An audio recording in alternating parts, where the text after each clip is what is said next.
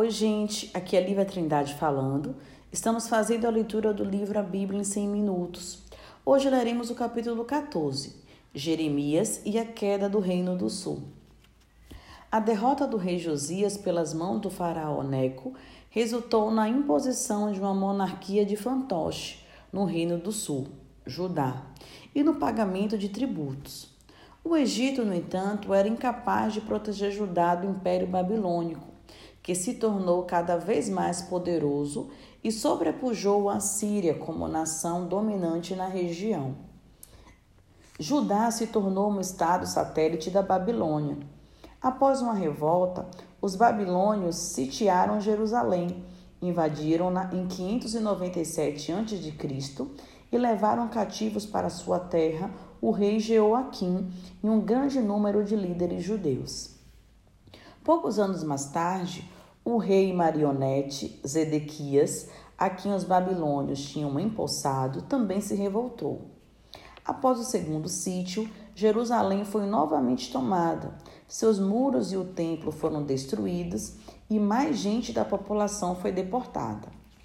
A terceira revolta, que resultou no assassinato do governador babilônio de Judá, também fracassou e os líderes da insurreição fugiram para o Egito, levando com eles a maior figura religiosa da época, o profeta Jeremias.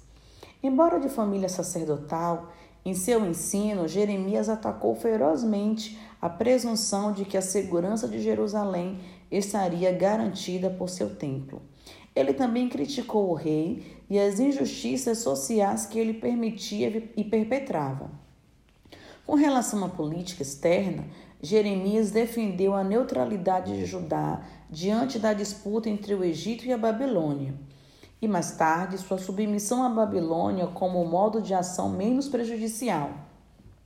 Em uma carta aos judeus exilados na Babilônia, o religioso os encorajava a buscar a paz para eles próprios e também para a cidade em que agora viviam. Jeremias tinha uma percepção profunda da realidade e um relacionamento pessoal, embora agonizante com Deus. Várias de suas profecias denunciavam o pecado de Judá e anunciavam o julgamento divino. Eventualmente, ele esperava que tempos mais felizes viessem. Jeremias sofreu bastante nas mãos de seu povo. Foi escarnecido e teve seu conselho ignorado. Algumas de suas profecias que tinham sido anotadas pelo escriba Baruque foram queimadas pelo rei em pessoa.